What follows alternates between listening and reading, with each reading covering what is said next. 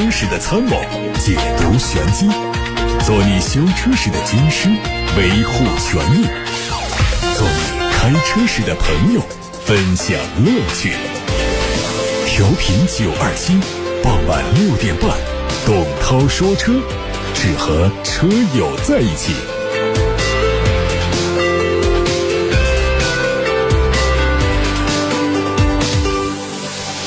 今天的节目已经开始直播，我是董涛，大家可以把选车用车的问题，把汽车消费维权投诉发到直播间来，八六八六六六六六，在开通热线，还有董涛说车的微信公众号，可以图文留言。我们先看新闻，最近新款的保时捷帕拉梅拉在武汉正式上市。外观方面，它的前脸造型采用了全新运动化的部件优化，尾部是承袭了。品牌标志性的贯穿式灯带，外观的辨识度非常的鲜明。车身和轮毂还提供了多种改装方案，满足更多用户的个性化需求。在性能方面，新款的帕拉梅拉把高档轿车的舒适、功能性以及跑车的运动性能集于一身。车辆的电控部分做了很多强化，发动机功率提升的同时，还针对车身过弯时的稳定性和转向的精度方面做了改进，为用户日常行车带来更好的体验。上周末，一汽大众旗下的电动车 ID.4 Cross 体验会在武汉举办。这个车型是拥有智能灯光交互系统的。当用户靠近和进入车辆的时候，前大灯、尾灯和氛围灯会用闪烁的方式进行人车互动，让驾乘变得更加生动有趣。车身方面，大范围的应用了热成型钢板和激光焊接工艺。让它拥有了高强度的车身刚性，在三电系统的安全上，参考了德国大众的标准，电池即便在深三十厘米的水中浸泡，也不会轻易损坏。这个车型的面世将进一步的满足人们对低碳环保出行的需求。全新的领克零一试驾活动上周日在武汉举行。这个车型提供了燃油版、插混版两种能源形式。燃油版的动力总成是 2.0T 加 8AT，百公里加速6.7秒；插混版的纯电续航里程81公里。车型采用了全新的格栅、双透镜高性能 LED 大灯，还配上了外露式的双排气。全系标配双12寸的高清大屏、氛围灯和环保材质的内饰。都让这款车让人眼前一亮。这个车还达到了 L2 加级别的自动驾驶辅助功能。最近全新升级的长城炮乘用皮卡全球版炫彩上市，它的售价是十二万六千八到十六万六千八。这次发布会上，长城炮发布了全球首个皮卡流行色型蓝，型是造型的型，蓝是蓝色的蓝，开启皮卡潮流的新时代。长城炮还和中国皮划艇国家队达成战略合作，共同征战全球，并联合探路者品牌开启生活探险计划，共建皮卡文化的最强生态圈。长城炮作为中国最具有影响力的皮卡品牌，这次发布全球首个皮卡流行色型蓝，为整个行业带来新的灵感。型蓝是取自大海与星空的静谧之蓝，深邃又自由，特别融进了更具有包容性的优雅灰。承载了长城炮对完美极致生活的畅想。最近，蓝图汽车在中国汽车技术研究中心 NVH 实验室启动了全球测试同行者第五站的活动，共有十二名测试同行者参加了蓝图 Free 整车的 NVH 性能测试。蓝图 Free 优异的 NVH 性能保证了不管是怠速还是高速行驶，车内始终保持静谧，保障了用户能够享受安静的旅程。蓝图 Free 从有效降低动力系统噪音、风噪、路噪等方面做优化设计，同时采用了行业领先的配置，整车的性能开发关注工况和使用场景多达两百多项。在这样的技术条件之下，测试表明，怠速情况下它的充电噪声人耳感知为四十分贝，相当于置身图书馆之内。在六十公里时速的巡航、八十公里、一百二十公里的巡航下。NVH 的数值分别是五十五点四分贝、六十分贝和六十五点六分贝，而全油门加速工况下，它的加速噪声人耳感知为五十到六十五分贝，都处在行业领先的水平。东风雪铁龙的2021款天翼 C5 Aircross SUV 上市了，这次上市的2021款天翼增配不加价，搭载 THP 高效动力系统，全系。配上了爱信的八速手自一体变速箱，游艇式的电子换挡杆，方向盘换挡拨片，实现了驾驶舒适的超强升级。另外呢，2021款的天翼 C5 Allcross 搭载的自适应液压稳定技术，让驾乘者真切感受到魔毯效应。配合增强式智能多路况适应系统，拥有公路、雪地、泥地、沙地，还有 ESP Off 五种模式，让驾驶员轻松地应对全部复杂路况，实现长途不累、颠路不颠、弯道不飘的舒适驾控。这次发布的2021款天翼包括了 360THP 和 400THP 两种动力七款车型。新增的 400THP 悦享型官价是十九万二千七，让消费者以二十万元以内的价格享受到 1.8T 的动力。国内媒体说，小米集团正在快速推进造车事项，最快有可能在一到两个月之内立项。初步讨论的品牌定位和小鹏汽车类似，主打的是强科技属性的中高端市场。这个计划的直接负责人是小米老将王川。随着未来小鹏、理想等造车新势力在汽车领域取得成功，科技造车可能会成为新的趋势。大小科技公司都希望融进到汽车制造中。就小米集团来说，造出汽车来肯定是有可能性，而且传出造车的信息肯定也不是空穴来风。入局汽车市场只是它的时间问题。全新思域将在四月份的上海车展上首发。从曝光的实车图看，几乎和工信部申报车完全一致。全新的家族化设计语言让新车看起来在运动层面有所弱化，加入了更多柔和的曲线，让实车比较耐看。车尾部分呢，全新思域变化很大，标志性的 C 字形的尾灯改成了比较传统的款式，和凌派的造型非常相似，辨识度是不如现款的。根据工信部的申报参数，新车的长是四米六七四，轴距两米七三五，用的是高低功率两种调教的 1.5T 涡轮增压发动机，取消掉了现款的 1.0T 三缸发动机。长安林肯旗下的第三款国产车航海家上市了，五款配置的售价是三十二万八千八到四十七万八千八。外观相比进口版只是尾部增加了长安林肯的标志，内饰布局和飞行家高度相似。最大的变化主要是中控台有新设计，采用了十二点八英寸的中控显示屏。国产航海家会提供二点零 T 和二点七 T V 六发动机，匹配八速的手自一体变速器。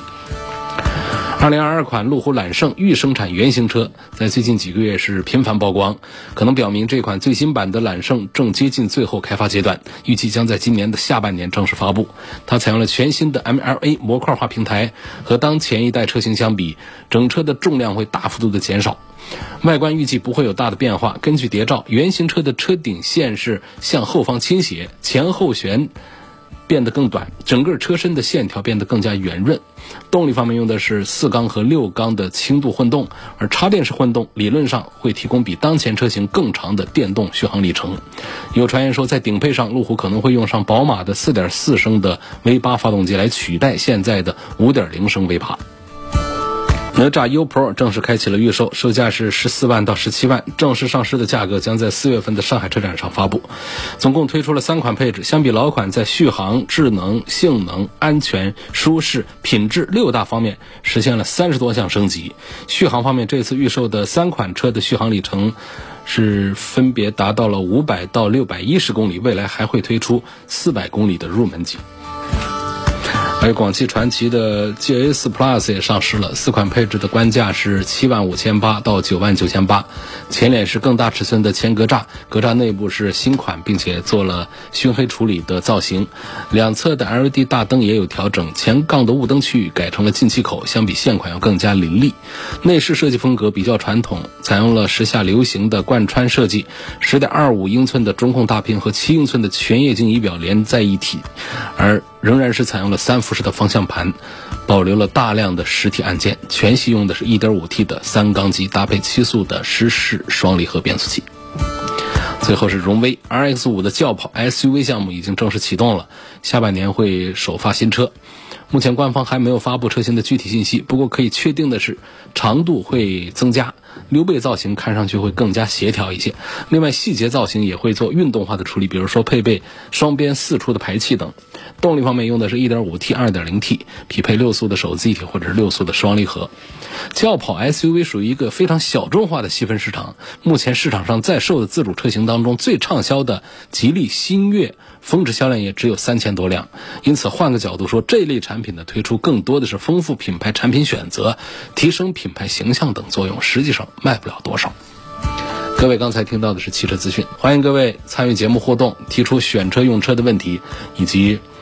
发布关于汽车消费维权的投诉。参与节目互动的热线是零二七八六八六六六六六，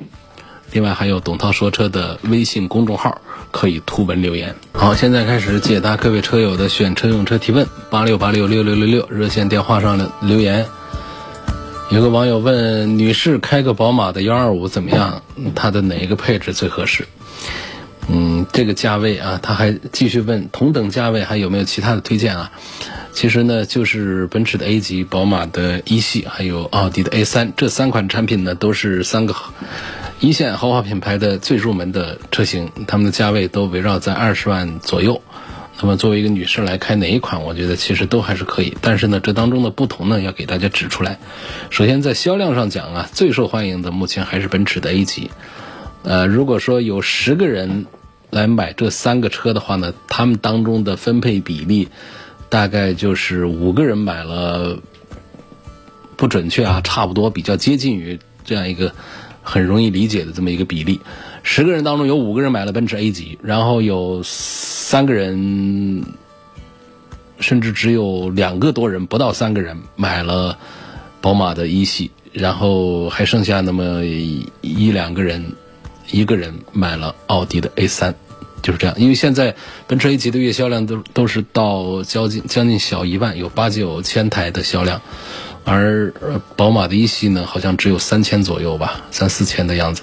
然后到了奥迪 A 三呢，只有一千多。所以你别看他们的价格上啊。会出现有的高有的低，但是最终呢，我们看到的销量并没有依着说价格越低销量越大。显然这当中呢，最贵的是奔驰 A 级，但是它的销量也是最大的。可见呢，大家还是在对这个车型啊进行这个正确的投票，并没有说一味的追求一个低的价位。因为这三个车里面，要卖的最差的奥迪 A 三确实是不做推荐，全新用个七速的干式的双离合变速箱，这实在是我在节目里面是不好做推荐的。另外呢，像这个宝马的一系呢，其实产品也还不错，但是呢，它的现在的现在能买到的二零二一款呢，它的配置已经非常少，只有三个配置，其中有两个是三缸的双离合，放一边上去了。然后呢，最值得买的就是现在优惠完了，实际上价格就在二十万左右，甚至有的地区全国讲，有的地区在二十万的下方就能买到一个四缸的二点零 T。而且功率还调的不是特别低，这开起来还已经比较带劲了。这个就是在二十万左右的宝马的 U25i，那幺二零的那个就不用考虑了。所以这个性价比、操控感受各方面，让一个刚刚呃参加工作的一个年轻小伙来开的话呢，也是会比较满意。但作为女士来开的话呢，这么一个一系的话呢。呃，要是跟奔驰的 A 级放在一块儿比外观和比内饰的话呢，可能女士显然会投票给奔驰的 A 级，那看起来要精致高档多了。所以这就是贵个两三万块钱，奔驰的 A 级仍然比宝马的一系卖的要好一些的原因。而且呢，奔驰的这个 A 级啊，它的可选范围也还比较广，不像这个宝马的一系就那么两三个配置。那么在实际的选择当中呢，我给的建议啊，还是优先看一下奔驰的 A 级。但是奔驰的 A 级里面呢，它的配置也比较丰富啊，或者说比较多。建议呢，我们还是可以看它的顶配上去，就是它的顶配的四缸的 2.0T 这个配置更全，因为本身现在它的优惠也比较大，而且还带上四驱，这配置上是比较满的。如果说我们像女士开这个车呢，其实不要求动力上有多好，要求更多的是节油，然后性价比高，成交价在二十万下方能搞定的话，买这个一点三 T 的四缸机其实也不是不可以。而且本身呢，这个 A 级的车呢，它比这个宝马的一系啊要大一点，车长明显长多了，也带来车内空间方面要更加的宽敞一些，实用性方面也更好一些。所以我建议呢。第一个建议呢，就是看一下奔驰的 A 级。另外呢，在奔驰的 A 级里面呢，挑稍微高一点的配置，因为优惠过后，本身主力车型都在二十万元的下方了。那所以，这是我给这位网友的提问。我罗先生问了一个简单问题啊，就是在 4S 店保养跟在修理店保养有什么区别？就是第一个呢，就首先是价钱上不一样。4S 店门开在那儿，整个建店成本呢、投资啊，那都比外面的小店子啊都要高多了。所以这个呢，很显然它的价格必须要高，这是商业规律。千万不要说这个是叫宰客，这个叫黑心钱，这是不对的。人家天天开着灯、开着空调，起码电费都比那些贵一些吧。然后员工工资，啊，还有整个的店的资金的成本，然后我们进店之后能享受到的宽敞、明亮、干净、整洁、休息区、喝杯水等等，其实在商业当中，如果要精算的话，这都是成本。所以它的保养费用和维修费用贵一些，这个是很正当的，因为你享受了不一样的服务。如果说一个 4S 店开着跟我们路边摊一样的，咱们连坐的地方都没有，只能在外边站着。等这个车修好，等等这种情况下，他还收那样的费用的话，那肯定那就不对。所以这是首先第一个不同，就是在价格上的不同。第二个呢，就是在规范性这个方面呢，我们不能一刀切，说四 S 店肯定比外面的修理店要规范一些，因为好多四 S 店也搞假机油，也搞假配件，这不是行业的秘密了。所以你要是说谁家有多规范，这个也很难讲。但是有一点就不同，就在哪儿呢？维权方面，你要真出了什么毛病要维权的话呢，这 4S 店还是比这个外面的修理店呢，还是要好办一些。就是 4S 店现在我们也经常会碰到维权难、不认账、抵赖等等。你要真是拿出我们的三包法规啊，拿出相关部门来协调的时候呢，这 4S 店还是要好办一些的。它不像外面就投资几十万干的一个修理厂，当涉及到重大的一些责任纠纷的时候。哪儿讲什么三包法、汽车消费者权益保护法，讲这些直接关门走人不就完了吗？所以这就是一个后期的一个保障的问题。所以呢，就是大家如果说个人的汽车经验很少，然后呢资金上也不是说那么的呃压力大，大家图个省心、图个环境好的话呢，实际上到四 S 店去做保养啊。有一个思想准备，就是它会贵一些，这个其实也不是完全的就不可行。你看看，交通广播本身自己办了有这个快修店，有这个九二七汽车生活馆，但是我仍然是给这样的建议给大家，就是如果说你对这个车方面又不大了解，然后呢，你时间上啊，或者说你在这个环境上要求又高。你在费用上又不在乎的话，愿意多花钱的话，其实还是最佳选项，仍然是去 4S 店做保养。黄先生说，希望评价一下凯迪拉克的 XT 六，听说这个车百公里油耗十一个，我想买一台偏商务一点的车，说这车是不是看起来它就不大商务？你看怎么理解了？实际上，凯迪拉克这个车呢，还是有一种商务的气质在里头，而且比较重。因为你想，不光商务，它都到政务上那个场合它都可以用。所以我们说一个车的用途啊，大概可以分成三种了啊。一个是政务，啊，这个像美国啊，有些这个政府工作用车就是用这个。你看到的那种大片里头也好，新闻片里头也好，能看到那个黑咕隆咚的一一一队车过来，上面坐的都是声名显赫的人物。那那些车其实很多就是凯迪拉克、雪佛兰。这样组成的车队，一个个的都是大 SUV，好，你不能说看它这个直角多、直线多啊，比较锋利、新锐的这么一个外观，就觉得这个就是个性化的车，这不对。然后这就是它凯迪拉克一直以来的一个风范，就是这样。所以这第一个层面是政务，然后还有一个层面呢是商务。商务这个东西呢，它讲的呃可能偏一点圆滑一点的也有啊，呃，主要还是要讲这个品牌大方。比方说像奔驰在商务场合，它就用的更多一些，品牌大方，然后这个这个车子啊看起来也比较这个宽大，呃，所以另外一个就是家务，我觉得家务用车呢也有追求品牌的，但是更多的这个时候可以追求一些呃咱们的这个个性化的一些外观内饰啊的动力性能啊等等这样一些追求，所以我们的商务车。一般来说不太追求这个动力方面的东西。好说这个凯迪拉克看起来不商务，所以我通过刚才这番话呢，其实就是，呃，发表了不同的意见。我认为凯迪拉克的这个 ST 六仍然还是属于看起来比较商务的，呃，家用也可以的这么一个车。至于说这个百公里油耗十一个左右，你是嫌它高了呢，还是觉得它很低呢？我要讲的就是作为一个五米长的一个美国 SUV，百公里油耗如果是十一个左右，这其实是很不错的一个油耗水平了。你还指望它能够再低到哪儿去？低不下去了，低到十升油以下去，这个是很难的。毕竟这个车呢是高功率的 2.0T，然后呢，车是五米长的大车，整备重量也超过了两吨，这比我们很多的一吨半的中型轿车啊，那是要重多了的。风阻也大，包括美系车本身就不是很擅长节油，所以它如果说综合油耗能够在十一个的话，我们应该很高兴了。事实上，我认为它在市区里面跑到十一个还是比较难的，所以这个黄先生，我给你的建议呢，你从商务的角度，我觉得凯迪拉克的 ST 六性价比是很不错的，五米长的大车，呃，现在一通优惠之后就是三十几万的价格，还是比较划算。下一个问题，问到冠道、URV 和昂科旗，这变速箱都是九 AT 的，这几款变速箱有什么区别？谁的质量好、毛病少、更耐用？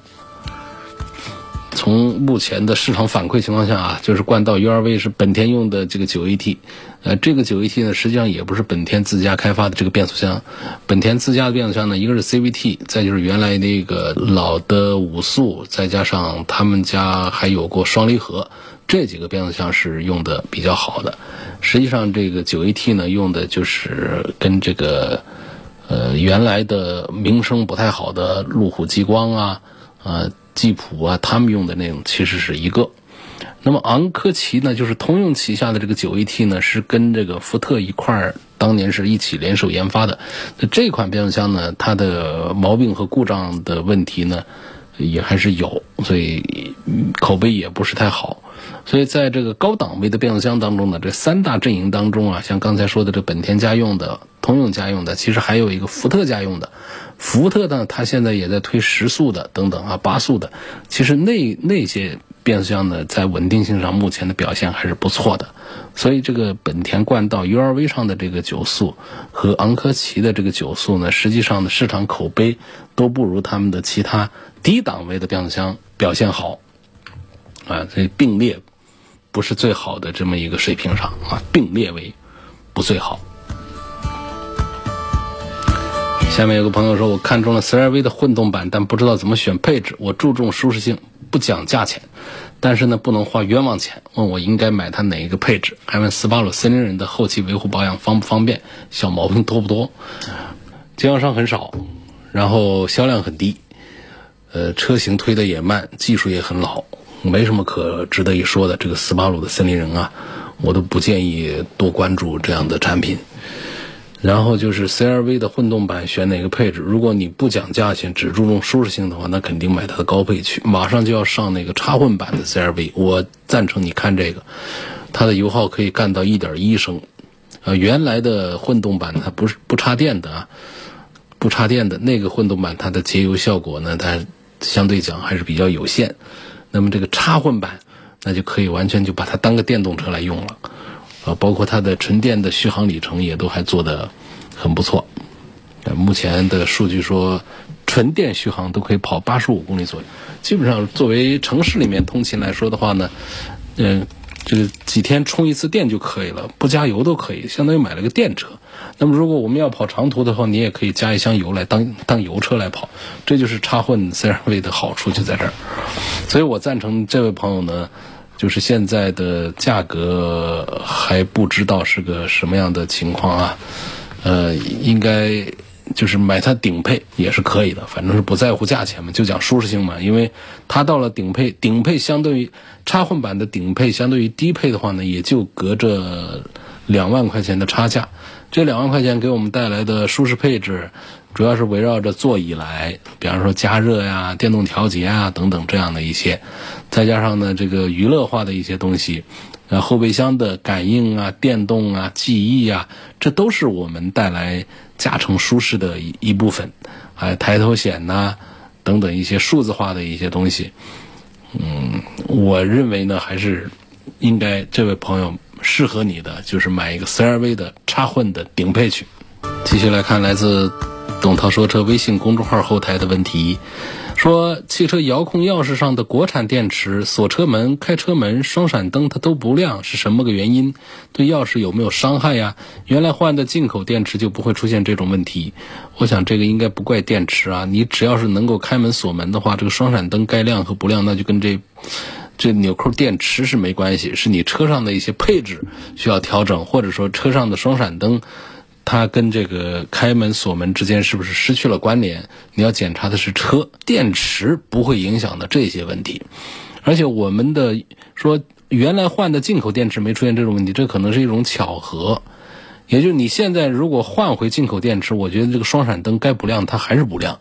这中间没关联。纽扣电池是个很简单的东西，它就是给给电压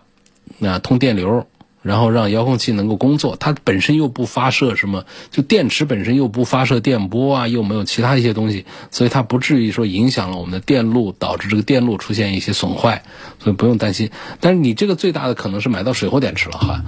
就是你是不是用的时间也比较短，因为现在的电池啊。呃，贵的几十块钱一只，小的恨不得一板就只要上十块钱。您这种最好啊，在车上用电池也是几年才换一次的，实在没必要去买那种地摊货。我们进任何一个正规的商超里头的这个纽扣电池，它也很便宜，也不一定是那些知名的品牌的。呃，其实它都是很好用的，反而那个什么松下呀、东芝啊等等这样的品牌，在外面卖的这种水货是最多的，尤其地摊上拿出来全是大品牌的。但是你要到商超去呢，搞不好是一个你都没怎么听说过的一些品牌的大型超市里面，他卖的纽扣电池，那个电池其实要更加的可信一些。所以你这个更大可能的，就还是买到的是用的是水货电池。下面有一个朋友说不考虑价格，问五系和叉 C 九零怎么选。这位朋友是广东中山的，他说有一次偶然的机会知道了这个节目，正准备买车，急着想得到一个解答。如果买五系的话呢，买它哪个版本？插电版值不值得买？插电版呢，在前年一段时间我还是推荐的比较多，然后就爆出很多毛病，我就不再做推荐了。所以我还是赞成买五系。2.0T 的高功率版本的低配，它的低功率版本180多匹还是慢了一点所以从它的250匹开始看起，买它的低配，高功率的 2.0T 的低配的五系纯油版。那么它跟这个 x C90 在一起怎么选呢？这个话题呢也很难说，五系就划算一些，因为沃尔沃的这个 x C90 是它的旗舰 SUV，实际上车造的是非常棒的，啊，很大气，开出去的气场啊，那是比五系是要强大太多的。而且它有一个原装进口的一个身份啊，我们的华晨宝马的五系呢，跟这个原装进口的沃尔沃的 x C 九零来做对比，这个质量的话，那恐怕还是 x C 九零的稳定性各方面要更加的强大一些。所以，当然它的车价本身也是要比五系的要贵一些的。我赞成呢，如果说不在乎，像这位朋友的留言自己就说我不在乎钱的问题啊，不考虑价格的情况下，我恐怕会向这位朋友推荐沃尔沃的 x C 九零要多过于五系多一些。有位潘先生说：“我上个星期参与过节目，我的车是大众宝来的1.5升舒适型，行车过程中锁门情况下拉门把手可以把车门从里面打开。当时节目中说会联系我，现在一个星期过去了还没有联系我，问这个问题该怎么解决？这个我们要采集很多的数据，潘先生我们会尽快的跟你取得联系。现在正在采集更多的数据，包括来咨询律师，做这一起案件的前期的准备工作，正在做一些准备的工作啊，因为这个呢。”不是说一个个体的一个案例，这是一个群发的，很多网友、很多听友、车主在当天的节目当中都留下了联系方式，我们都采集下来了。我们要征求更多的朋友一起加入到这个维权的大部队当中来。我们接下来看到来自微信公众号后台，磷酸铁锂电池、三元锂电池和刀片电池哪一个更好？这三个电池。刀片电池其实也属于磷酸铁锂电池，这是比亚迪推出的一款新的这个技术。但实际上呢，它更多的是一种封装效率提升，啊，是一种通过多个刀片形式的这种呃捆扎模型，然后组合电池。整体思路呢，就是减少模组结构，呃，还有一些线束的连接，然后提升它能量密度。所以在原来一样体积之下的这个刀片电池呢，会比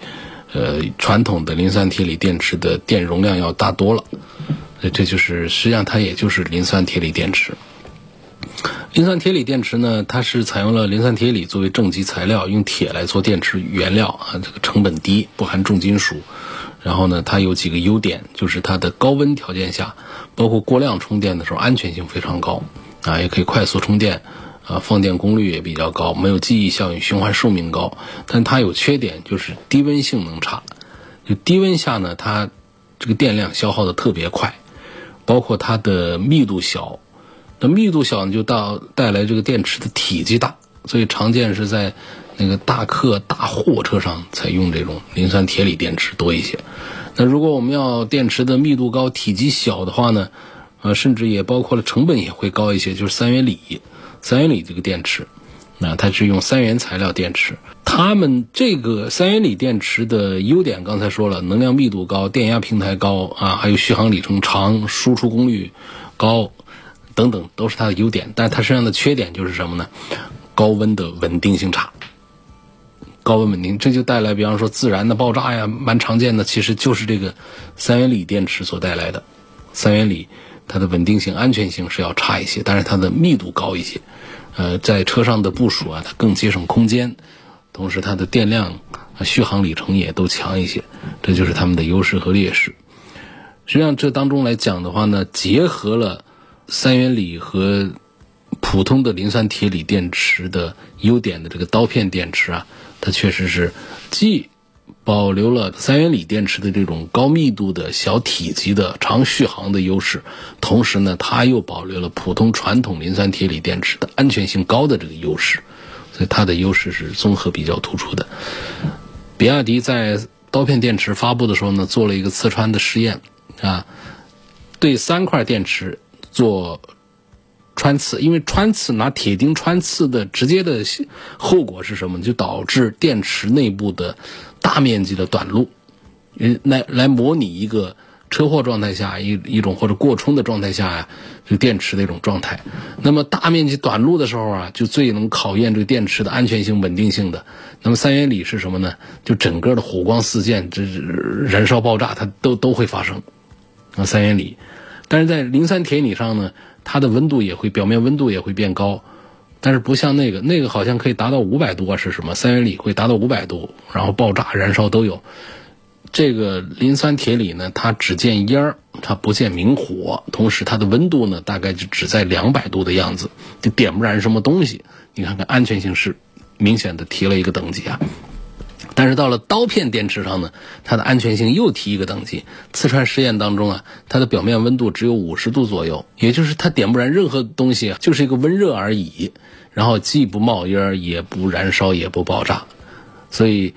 当时的这个比亚迪方面呢，推出刀片电池的时候，有一句海口夸下来说：“我们用刀片电池是跟电动车的自燃事故。”说再见的，所以这就是这三块电池的不同的区别。听起来是不是有利有弊？这样听起来是不是大家都会赞成来买这个刀片电池？但是呢，刀片电池刚出来面试的时间也不久，刚才说的这些全是理论上的，它具体在实践当中又是怎样的表现，也还得再待考察。总之，从目前的技术来看，它确实比较领先，要不然说。刀片电池一推出来，好多汽车厂家主动找到比亚迪说要跟他合作，不，这就包括了奔驰。奔驰主动的找过去比亚迪说，当然他们过去一直都有合作啊，就是整个在电池领域，在刀片电池这个方面要加大深入的合作，还有其他品牌也纷纷都找过去，所以这个核心的技术确实是目前是捏在比亚迪的手上。刀片电池其实就是磷酸铁锂电池。下一个问题我们回答的是有个网友。雷先生他说：“我十四号晚上听经典版的节目的时候呢，听到有个听友的这个新能源车的慢充充电器坏了，去四 S 店检查，工作人员说要更换慢充充电器，后来是找了一个修理厂就修好了。我跟他情况也一样，四 S 店也要跟我换慢充。我想联系一下这位听友，了解一下他在哪一家修理厂修理的。啊，雷先生这个问题啊，你是什么车啊？”其实当时那个事儿是这样的，就是，啊，那个修理厂呢，就是给他一个线束做了一个焊接，就把那个充电器的故障给解决了。可不可以谈一下奥迪 Q 五？可不可以买？不能买的话，我应该换什么车？没说。怎么说奥迪 Q 五不能买呢？这没什么不能买的。这车呢，整体上呢，它造的还是比较好的，豪华度差一点，但是从空间到配置到价格体系，目前作为豪华中型 SUV，仍然还是很值得买的。它目前的销量水平呢，赶这个奔驰的 GLC 啊是差一点，但确实销量也还是很不错的。关键就是它性价比高，价格便宜。我还是比较赞成买它。过去我们说的双离合的问题呢，在湿式双离合的时代呢，我们觉得不能再纠缠不休。再说它这个湿式变速箱也不能买，那你这样的那变速箱那都不能买，那好多车我们都不能选了。而事实上呢，湿式确实比干式在故障率方面是有降低的，尽管它离普通的 AT 变速箱的稳定性还有差距，但是从目前来讲是可以接受了啊。这个车。从目前三十万出头的价位来看，我觉得性价比还是很不错的。比亚迪的宋 PLUS 和长安的 CS75 PLUS 谁更值得买？其实车呢，从性能上大同小异，谁不比谁强多少？包括两个厂家的实力各方面都很接近。我在故障率这个方面呢，我认为长安的控制没有比亚迪做的那么的厚道，那么的好。所以这当中呢，我赞成宋 PLUS 要多一点。现在奔驰 C 级的四十八伏电机的问题，现在还多不多？能不能买？还是一样的问题，并没有彻底的解决啊。C 级上的四十八伏的这个问题，是作为奔驰 C 级的一个毛病点，一个通病来说的。还有希望讲一下比亚迪的秦 DM-i，它和两田的混动相比成熟度怎样？我认为它的。比亚迪的纯电技术是不错，但是在混动这个方面呢，目前还是本田、丰田两家要做的更加的强大一些。家里四个大人两个小孩，合资的七座车呢，价格都太高了，我的条件呢它有限，所以就看中了吉利豪越的七座。问这个车怎么样？说实话，我不是太推荐吉利的这个车子。我觉得我们要花这个十万出头的话呢。嗯，在这个 MPV 里面呢，还是有选项的，不是说我们来买一个这样一个 SUV 可以解决我们多个人乘坐的这个问题的。目前便宜的这个 MPV 呢，其实也有，比方说咱们的这个啊广汽传祺家族里面呢，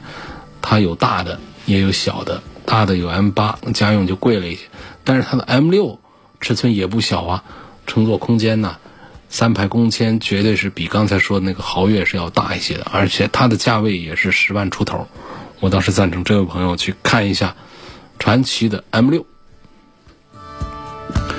好，今天董涛说车就到这儿，感谢各位收听和参与晚上六点半到七点半的节目。